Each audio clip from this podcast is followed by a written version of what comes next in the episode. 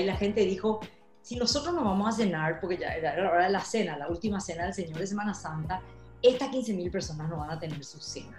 ¿Sabes qué? Vamos a hacer que se acredite de alguna forma, vamos a meterle pata, vamos a acelerar y no nos vamos a ir a cenar hasta que ellos hayan recibido su dinero. Y nosotros podemos decir que a eso las 9 y media, 10 de la noche, le invitamos a 15.000 personas a nuestras mesas. ¿Qué fue lo que motivó que 300 personas que pagame horas extras te van a decir si querés que yo trabaje un jueves santo, estén ahí y, vos escuchás los gritos de los niños y, ayuden a esta gente? Fue lo emocional, fue no me jacto para nada de la cultura, simplemente digo que las decisiones y los desafíos y la transformación de las personas pasa por su panza, por su corazón, no, no pasa necesariamente por su cabeza. Bienvenidos a UCOM Podcast, un espacio creado especialmente para la comunidad UCOM y el mundo, donde compartimos ideas, historias, reflexiones y charlas para entretenerte, informarte y sobre todo acompañarte en la evolución de tu aprendizaje. Que lo disfrutes. Un diálogo sobre el futuro del trabajo.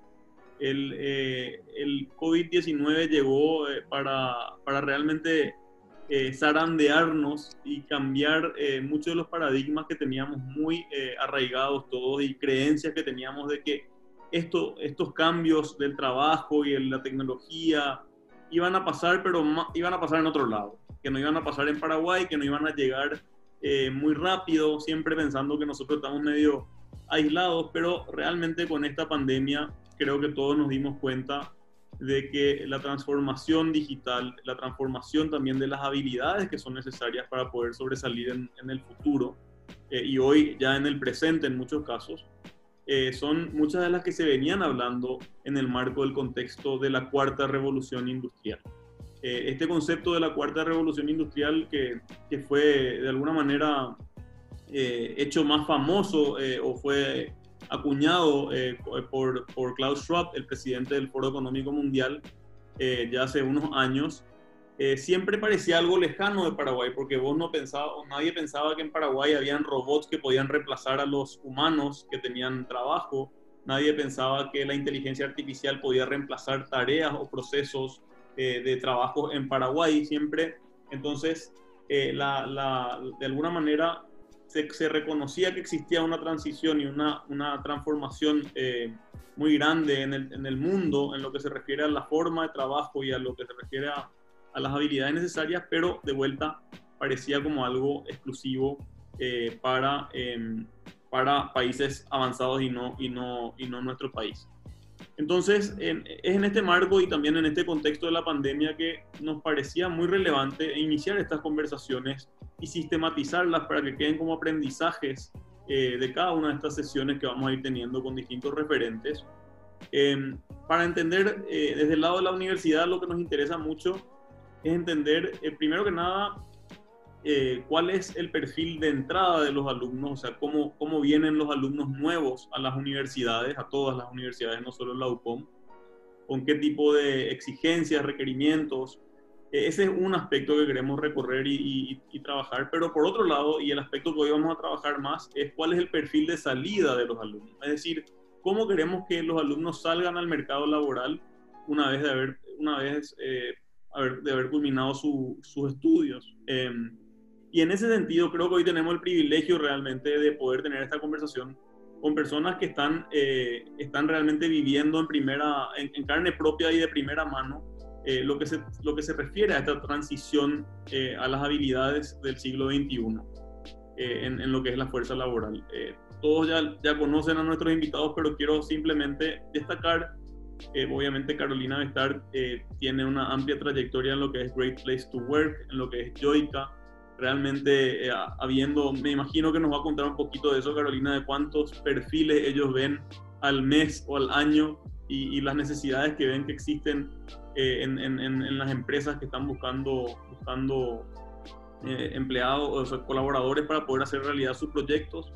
Está con nosotros también Fido González, que como, como fundador de Vistach Paraguay y de otros emprendimientos, pero sobre todo Vistach Paraguay, tiene acceso a un montón de empresarios eh, en Paraguay eh, que, que, bueno, ejecutivos que realmente eh, tienen como una, una de sus prioridades, obviamente, eh, conseguir eh, los mejores colaboradores posibles para que sus empresas sean competitivas y tal vez Fido nos pueda compartir un poco de esa experiencia que, que, él eh, ya pudo sentir por medio de esa comunidad, la comunidad de Vistach. Y eh, bueno, y por supuesto, Gloria Ortega, que nos acompaña, ella es CEO de Bancard y además, bueno, demasiadas cosas muy positivas, pero siempre vinculadas al área digital y tecnología ya hace muchos años. Siempre me acuerdo de, de la presentación de, siempre en las presentaciones de Gloria, eh, me, me, remito al, al, al, hecho que Gloria instaló el primer cajero automático de Paraguay. O sea que definitivamente eh, vivió toda esta transformación digital en nuestro país en carne propia y fue protagonista de eso y es protagonista de eso y creo que hoy nos puede dar mucho, muchas eh, pistas de hacia dónde va eh, va, la tecnología y cómo la tecnología va incorporándose a todos los aspectos de todo tipo de negocio. Entonces, habiendo dicho eso, yo solamente quería dar esa introducción. Ahora sí eh, le quiero ir pasando la palabra eh, para que hagan una breve introducción un poco de su primer, de, cómo, de cómo ven ustedes que esta pandemia está de alguna forma visibilizando las necesidades que tenemos las empresas a la hora de contratar eh, distintos colaboradores. Así que no sé si quiere empezar eh, Caro o Gloria con algunas palabras. Eh, bueno, empiezo si quieren. O sea, una introducción de cómo veo, así nomás cortito, ¿verdad? Em, bueno, yo realmente creo que sí, esta pandemia, así como dijiste, aceleró un montón de cosas, un montón de temas y que hizo que rápidamente todas las empresas también cambiemos en muchos sentidos y, ni qué decir que, que reevaluemos el tipo de personas que tenemos dentro y que queremos contratar, ¿verdad? Eso veo tanto en, no solo en mi empresa, sino obviamente en las empresas en las que asesoramos o los perfiles que nos están pidiendo, ¿verdad?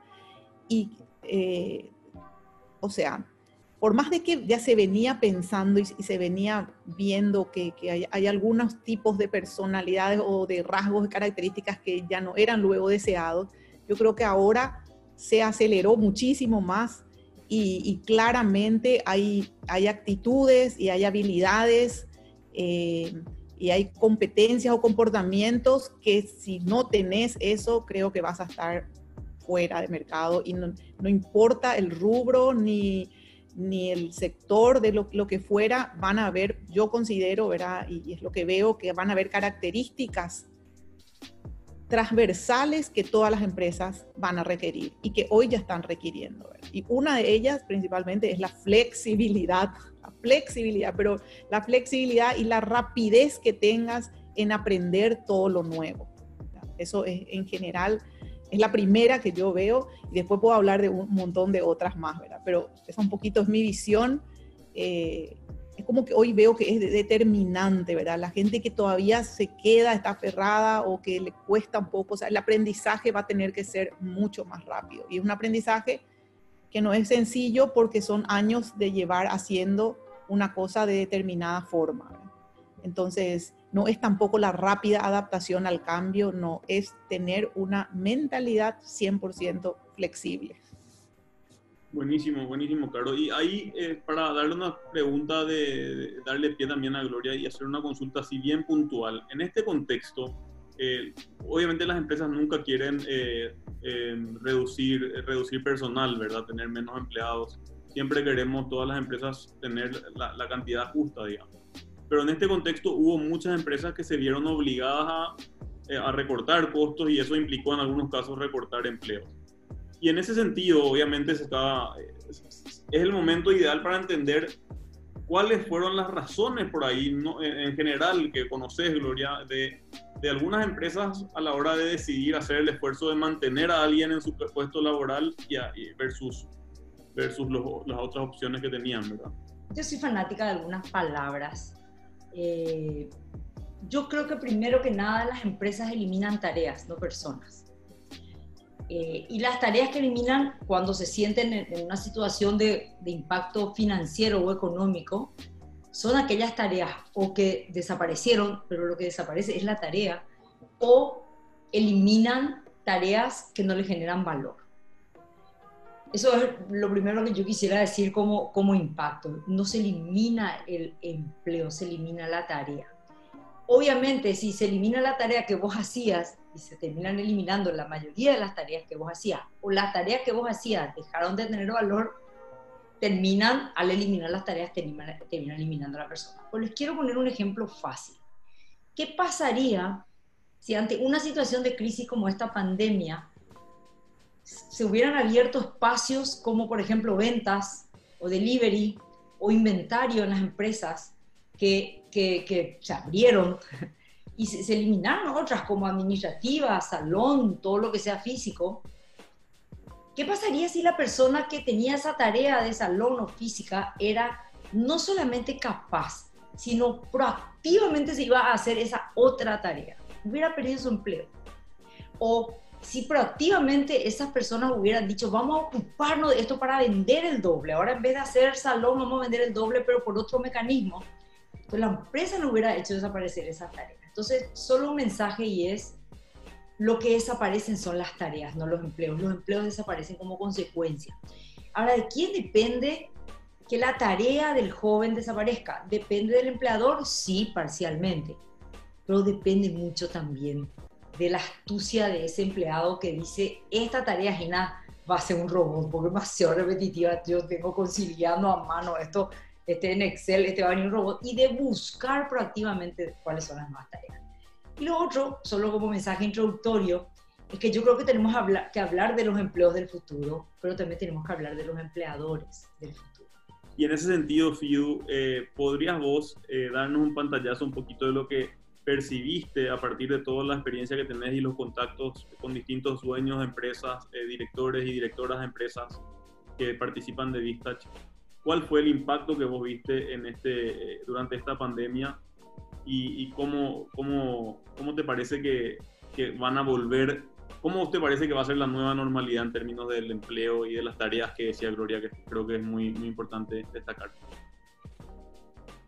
Bueno, eh, saber cómo va a ser la nueva normalidad es como casi imposible poder responderte, ¿verdad? Porque el futurismo no hago todavía, pero eh, ojalá todo, eh, no sé si vuelva a ser como antes, porque yo creo que no va a volver a ser como antes, no sé ni si conviene que sea como antes, pero sí creo que nos estamos acercando a una nueva realidad y claramente las habilidades más importantes, un poco como decía Carlos ya hace rato, la flexibilidad eh, a mí esa inteligencia adaptativa me parece que es clave también en este proceso, ¿verdad?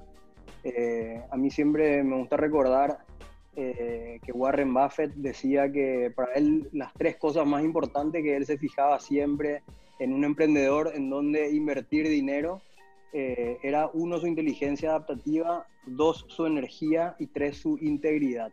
Y para mí son como tres valores que salen a resaltar muchísimo en este momento. Eh, creo que la inteligencia adaptativa es clave. Nosotros necesitamos entender eh, que las cosas cambiaron, necesitamos eh, tener una capacidad de adaptarnos rápidamente a los cambios, claramente siendo flexibles. pero por sobre todo, a mí un tema no menor me parece que es el tema de la energía también y esa capacidad de hacer cosas, esa actitud creo que a todos nos fue muy duro todo lo que vivimos y todavía seguimos viviendo de alguna manera con la pandemia y eso claramente afectó nuestra energía y es por sobre todo donde más, más que nunca necesitamos cuidar de ella eh, y, bueno, y todavía potenciar la energía, ¿verdad? Para poder seguir adelante, para tener una mentalidad positiva por sobre todas las cosas, para ver de que esto en algún momento solamente nos puede llevar a un puerto mejor que en el que estábamos. Claro que va a doler, claro que va a ser difícil, pero bueno, claramente también podemos ir avanzando hacia adelante. Eh, y bueno, y por último, que no responde tanto a esta pregunta puntual, pero sí para mí una cualidad súper importante, metiendo en, en, en, otros temas que vamos a abordar hoy, es el tema de la integridad. Y por sobre todo aquí nosotros vimos eh, en, eh, que en nuestro país, increíblemente, a pesar de eh, lo duro que está haciendo para todo, todavía seguimos viendo grandes personajes que conducen nuestro país con falta de integridad. Y realmente nosotros no vamos a cambiar nuestra realidad si nosotros no empezamos a apostar por una nueva forma de liderar y claramente lo más importante de todo, Y esto, de vuelta, volviendo a la palabra de Warren Buffett, vos puedes tener una inteligencia adaptativa genial, vos puedes tener la mejor energía del mundo, pero si vos no tenés integridad, yo no invierto en tu empresa. Y para él era como muy claro. Entonces, esto es lo mismo. Nosotros tenemos que buscar también una eh, nueva realidad que nos permita construir una nueva masa crítica de gente eh, con una perspectiva eh, de integridad claramente diferente que la que tenemos hoy. Gracias, gracias Fio. Yo ahora para, para justamente hacer la siguiente pregunta, quiero simplemente destacar lo que el Foro Económico Mundial menciona, eh, que, son las 10 eh, habilidades fundamentales en el 2020, esto pre-pandemia. en primer lugar está la capacidad de resolución de problemas complejos. En segundo lugar, la capacidad de pensamiento crítico. En tercer lugar, la creatividad. Cuarto lugar, el manejo de personas. Quinto lugar, coordinación con otros. Sexto, inteligencia emocional.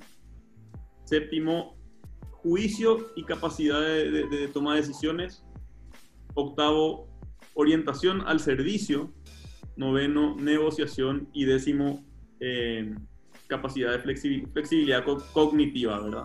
Obviamente esto es, es, un, es una, una, aproximación que hace el Foro, el Foro Económico Mundial hacia, hacia las necesidades, pero de estos ítems que acabo de mencionar, eh, no sé si quién quiere tomar la pregunta, pero ¿cuáles eh, les parece que son los que más faltan en Paraguay en términos de desarrollo de habilidades en, en, los jóvenes que están terminando sus carreras? Libra. Eh, bueno, empiezo yo otra vez si quieren. O sea, no sé cuál, muchas de lo que dijiste creo que faltan, ¿verdad? Pero voy a, o sea, voy a hablar de uno en particular que, creo que tiene que ver, a ver, un poco todo este tema de la inteligencia emocional y de, de poder conectarnos con los demás, que está ligado, ¿verdad? De repente al manejo de personas o, o a un montón de temas, ¿verdad? Yo siento que es como una falta o sea, no sé luego si en el Paraguay o nuestra sociedad por demasiado tiempo le, le, puso al todo el tema emocional en un lugar de segunda categoría. O sea, es como que todo lo emocional es algo más eh, instintivo de la vulnerabilidad de las mujeres, como de segunda categoría. Lo racional fue siempre lo importante, lo técnico, las capacidades técnicas. Había que estudiar mucho, tener un montón de conocimientos, ¿verdad? Sin embargo, cuando uno ve en las organizaciones, los mayores problemas que tenemos en las empresas son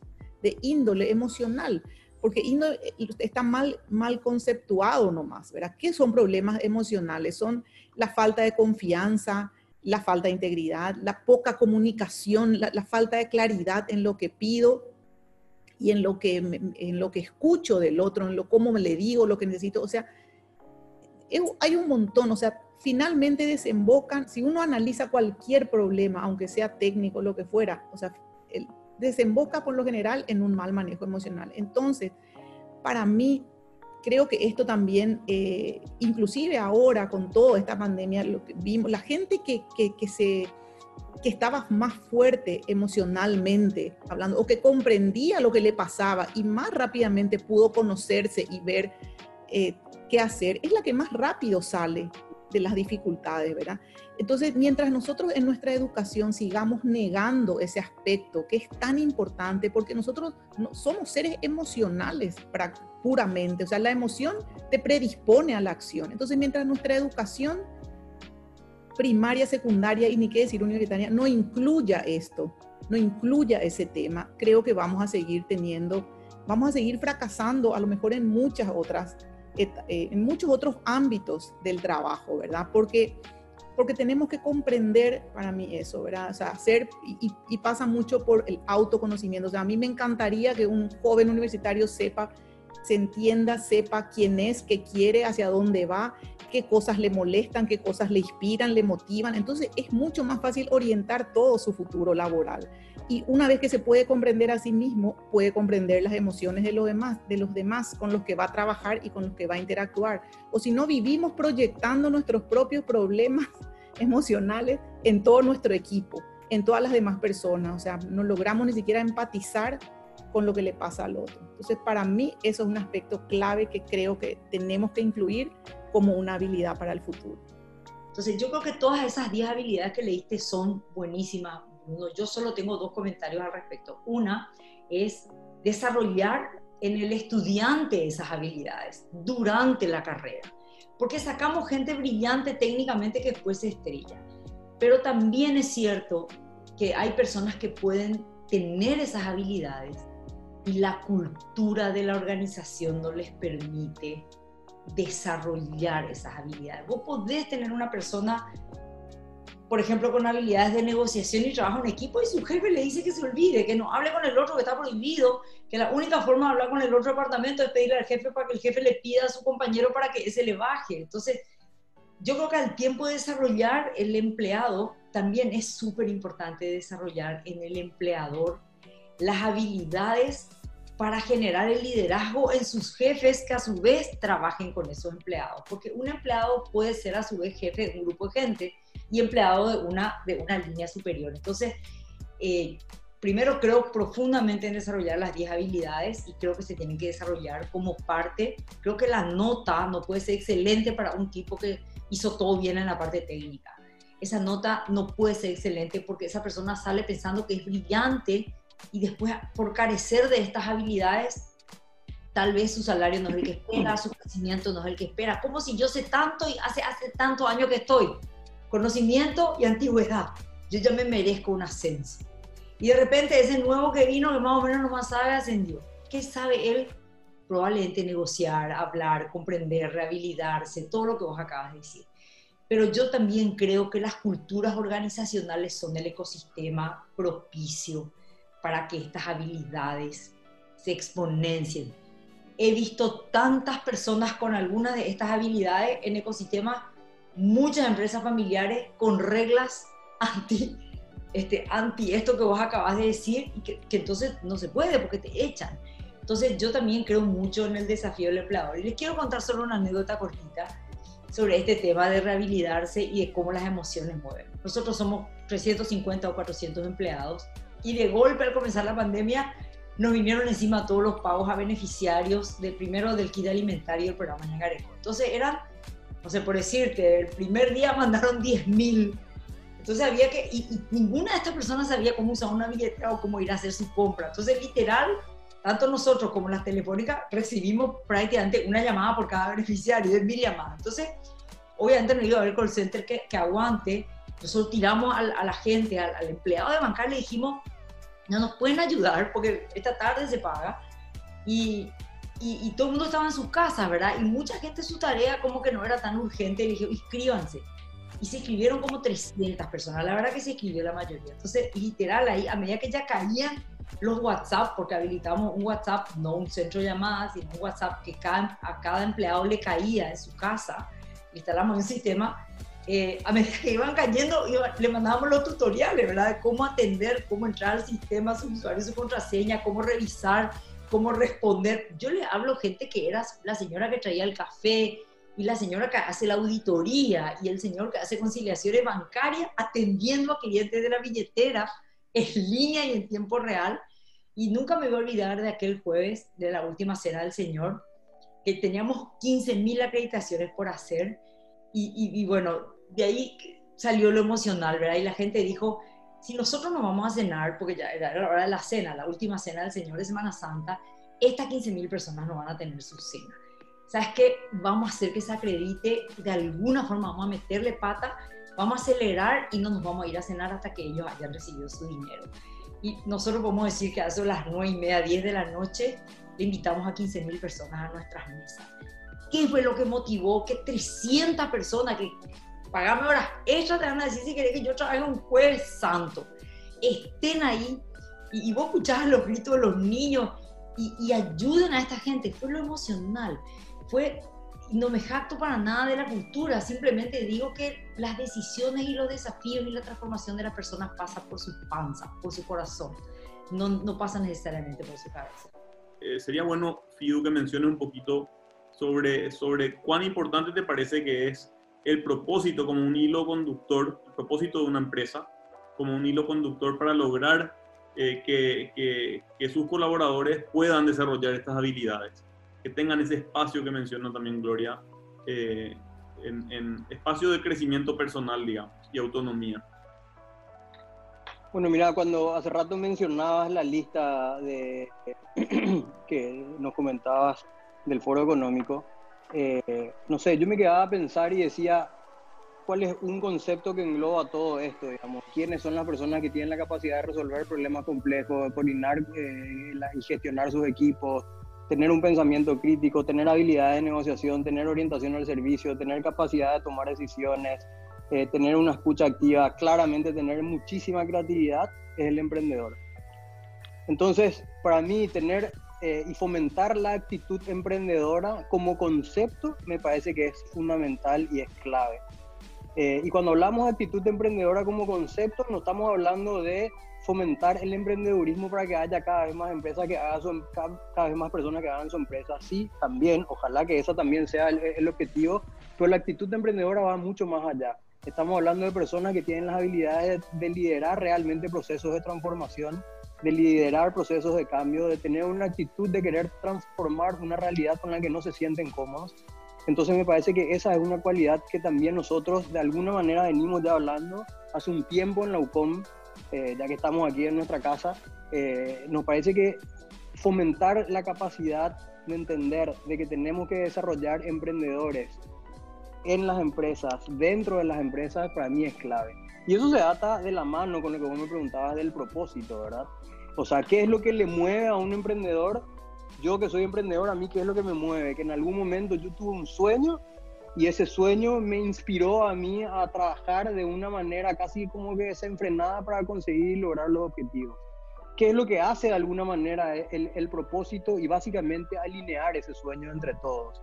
Hay un sueño, que una persona en algún momento pensó, no sé, el otro día hablábamos de la experiencia de, Facebook, donde el sueño de Mark Zuckerberg era, y su propósito es conectar al mundo. Entonces, claramente, o sea, ese es un propósito realmente motivador y transformador para muchas personas, así como para otras no, porque así es la vida, somos muchos y hay muchísimos tipos diferentes de personas entonces, claro, ¿por qué es importante entonces el propósito? Porque el propósito es lo que hace, es no solamente alinear la organización hacia, un, hacia una misma orientación, sino empezar a generar emprendedores que puedan empezar a compartir el sueño y que entre todos entonces puedan buscar cambiar esa realidad.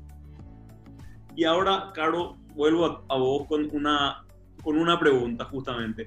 No sé si vieron hace poco cuando fue el tema de la, o sea, cuando empezaba la cuarentena que mostraba, salieron unas imágenes de unos perros robots que estaban circulando por Singapur para asegurarse de que trabajaban para la policía, digamos, que eh, se aseguraban de que la gente se quede en su casa. Y yo cuando vi esa imagen, me, me, me, conecté mucho con el lado, eh, el lado que todos los seres humanos creo que tenemos, que es del miedo al futuro y a la tecnología. El miedo que eso por ahí te, te genera y el miedo, eh, la incertidumbre que uno siente cuando, eh, cuando ve el futuro que se viene y, la, y, todo, lo, todo lo que puede, puede pasar. Y en ese sentido, quería, quería preguntarte un poco cómo, cómo enfrentar ese miedo de alguna manera, cómo transformarlo en una energía más positiva, digamos. ¿Cuál es el, el, el, camino que por ahí conoces para, para eso? Genial. Bueno, sí, es así mismo, ¿verdad? A todos a todos nos asusta un poco porque uno lee y ve que los cambios también se aceleran y que las tareas son reemplazadas fácilmente. Estoy súper en línea con lo que dijo Gloria, que las tareas son reemplazadas, pero creo que para mí ¿verdad? el camino más importante es volver un poco a nuestro origen, a nuestra esencia, ¿verdad? Nosotros somos seres humanos, pero siempre yo distingo en dos humano es una parte y la parte de ser es la otra parte. Nuestra parte de ser es lo intangible, es lo que tenemos, es, es donde están todas nuestras posibilidades. Entonces, muchas veces nosotros nos apegamos a los roles que tenemos, ya sea a las tareas que hacemos o a las actividades que hacemos, pero en el fondo somos mucho más que eso. Entonces, una de las formas en las que nosotros tenemos de mostrarle a la gente eh, lo, que no, lo que es, es un poco hacerle mirar hacia adentro y, ser conscientes de sus capacidades centrales, porque todos tenemos un montón de dones que a lo mejor son propios, son únicos, pero que muchas veces no estamos viendo por estar apegados a una tarea que hacemos nomás. Pero si paramos un poco y miramos hacia adentro, vamos a encontrar cuáles son mis principales talentos, cuáles son los dones, cuáles son las creaciones que tuve a lo largo de mi vida, no solamente en trabajo, toda nuestra vida es un producto de una historia, por algo estamos donde estamos e hicimos lo que hicimos. Y muchas veces en este proceso de introspección las personas eh, encuentran un tesoro dentro. Entonces, lo importante es anclarse sobre lo que uno es bueno, eh, pararse sobre las fortalezas y habilidades y a partir de ahí se puede desplegar un mundo de nuevas posibilidades. Y quizás el robot va a hacer algo que yo hacía antes, pero mis capacidades me van a permitir ir a un nivel más y encontrar otra tarea para la que soy bueno. O sea, creo que un poco es, eh, para sintetizar, es no pegarme a mi rol, no basar mi identidad, ni toda mi fortaleza, ni todo lo buena que creo que soy en lo que hago, sino ir más allá para redescubrir mis talentos, mis dones, eh, las fortalezas que tengo, mis habilidades y seguir creciendo y potenciando hacia ese, hacia ese sentido. Gloria, una de las cosas que se habla también con, con relación al futuro del trabajo tiene que ver con que en el futuro es muy probable que todos, que mucha gente, no todos, pero mucha gente trabaje desde su casa, que mucha gente no tenga una sola ocupación o una sola fuente de ingresos. Eh, ¿Qué nos puedes decir al respecto de, de, esa, de esa parte?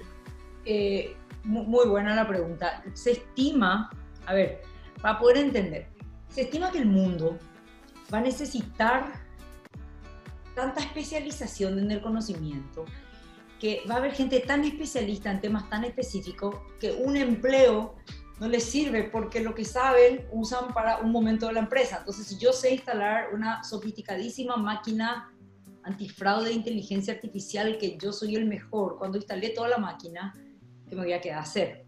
Entonces, se habla de una transformación enorme. Estos datos que les digo son de noviembre del año pasado. Ustedes saben que el 73% de los nuevos empleos que se quedan, de, los nuevos, por eso, ya son trabajos en conceptos de freelancing.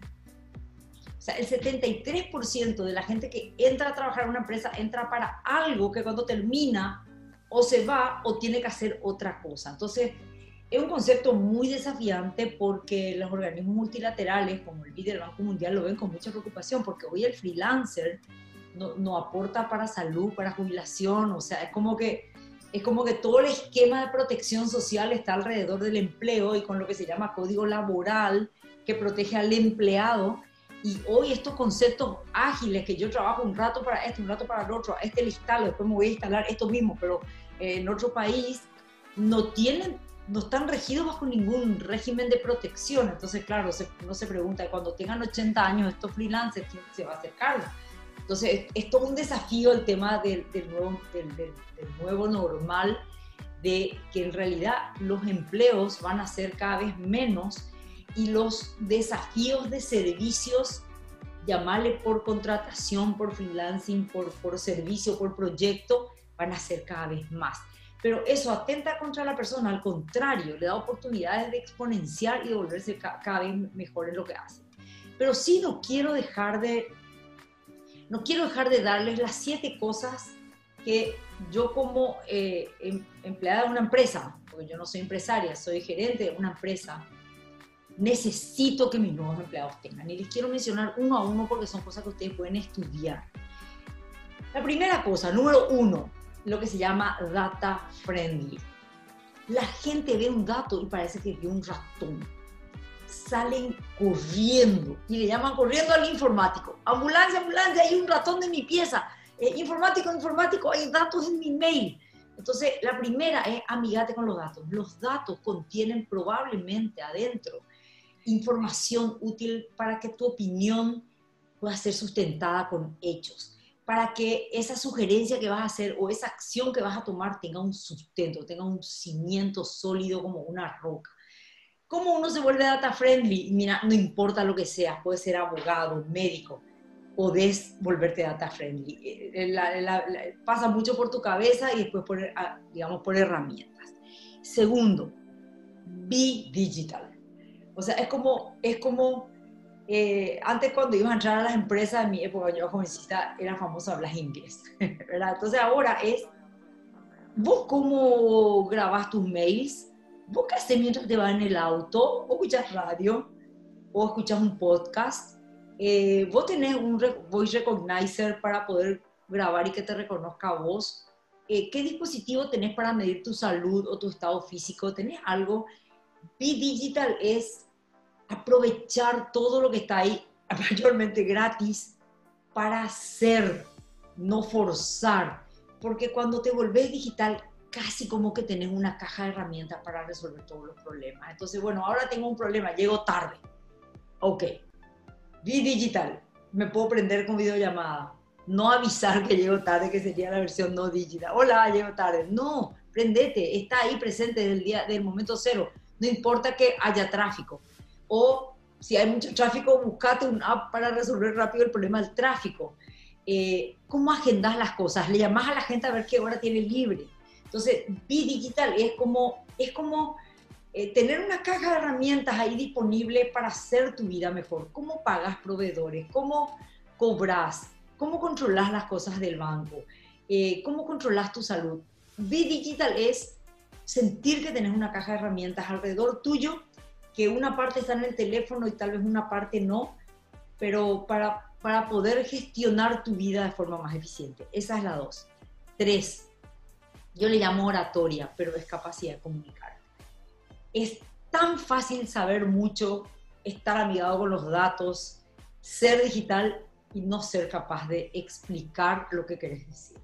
Lo que les decía, gente que hace PowerPoint donde escribe lo que va, lo que va a decir. Eh, eh, gente que no puede medir la distancia de cuando se va a comunicar, gente que no es consciente que en un elevador, eh, eh, en resumen, comunicar. hay tantas formas de comunicar hoy y tan poca gente lo practica. Entonces la tres es oratoria. La cuatro, visualization. Visualization es qué gráfico te voy a mostrar que en 10 segundos yo te diga lo que te quiero decir. Visualization es la rosa que nuestros novios nos traían cuando nosotras que ya tenemos más de 50, nos querían decir algo. Eso es visualization, es qué imagen vas a mostrar en tu slide. Eh, ¿Qué datos podés meter en, en, en, en, el Paraguay? Entonces mostrar el mapa del Paraguay. Eh, hay muchas herramientas gratuitas que son de data visualization. La visualización es como poner un sentido más en el mensaje que querés y el sentido de la vista. Es como, como lo que voy a decir acompaño de algo de alto impacto, así como una rosa no necesariamente tienen que ser unos párrafos o unas letras, pero es el concepto del visualization, que viene muy de la mano del unique message, o sea, cuál es el mensaje único. Sexto, creo que esto ya me perdí. Esto me enseñó un, viejo fundador de Millicom, eh, always be selling. Siempre está vendiendo, pero cuando decimos vendiendo, no es vendiendo el producto de tu empresa, sino influenciando y convenciendo a las personas para que se a tu propio propósito. No hay mejor funcionario o empleado que aquel que además de lograr sus metas o exceder sus metas, logra que sus compañeros logren sus metas.